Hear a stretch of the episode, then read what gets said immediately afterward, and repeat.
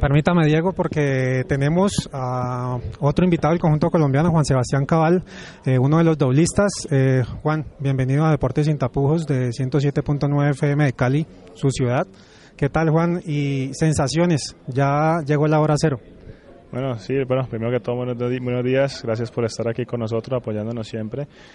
Y bueno, no, la verdad ya mentalizado a lo que va a ser este fin de semana, eh, muy contentos de poder estar aquí en casa con nuestro público y yo creo que ya, ya estamos preparados para, para lo que va a comenzar mañana.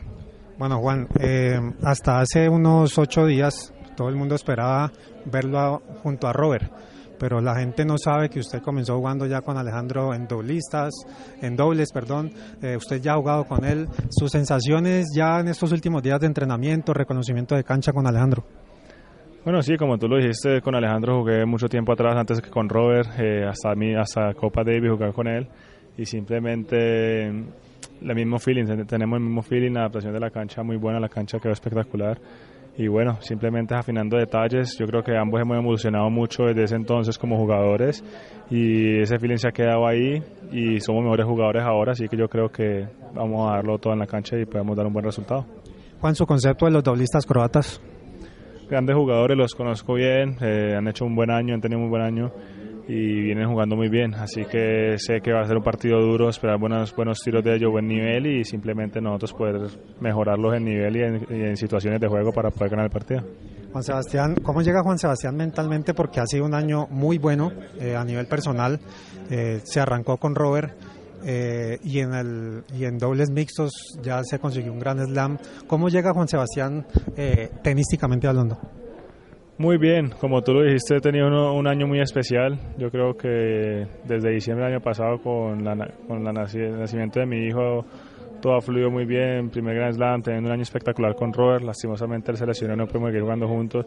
Y ahí la verdad es que haciendo siempre buenos resultados en todos los torneos, jugando a gran nivel y simplemente eso, como te digo, hemos evolucionado mucho como jugador y yo creo que por todo eso se han ido dando más, más, más seguidos los resultados en, en todos los torneos y bueno, simplemente espero seguir con esta con este nivel, con este con esta mentalidad, con este con el cuerpo sano que es lo más importante para lo que queda todo el año y pues sobre todo aquí en la Copa Davis.